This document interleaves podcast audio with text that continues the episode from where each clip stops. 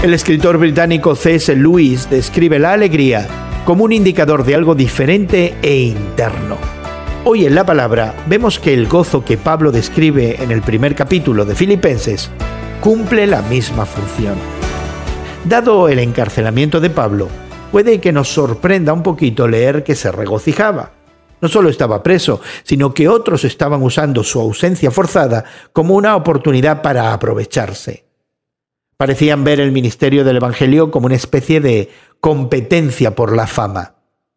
Pero con una notable generosidad de espíritu, el apóstol resolvió regocijarse de que, sin importar el motivo, Cristo estaba siendo predicado. El encarcelamiento de Pablo preocupaba a sus amigos de Filipos. El apóstol los tranquilizó de dos maneras. Primero señaló que lo que podría parecer un contratiempo estaba llamando la atención al Evangelio. De hecho, algunos soldados del palacio ya lo habían escuchado. Segundo, Pablo les aseguró que sus oraciones harían la diferencia. Él esperaba que sus oraciones, junto con la provisión del Espíritu de Dios, resultara en su liberación.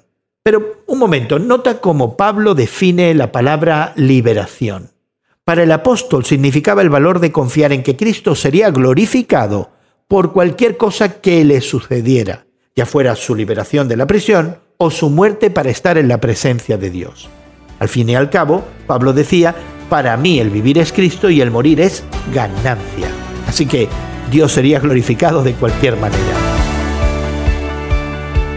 Hoy en la palabra es una nueva forma de conocer la Biblia cada día, con estudios preparados por profesores del Instituto Bíblico Moody.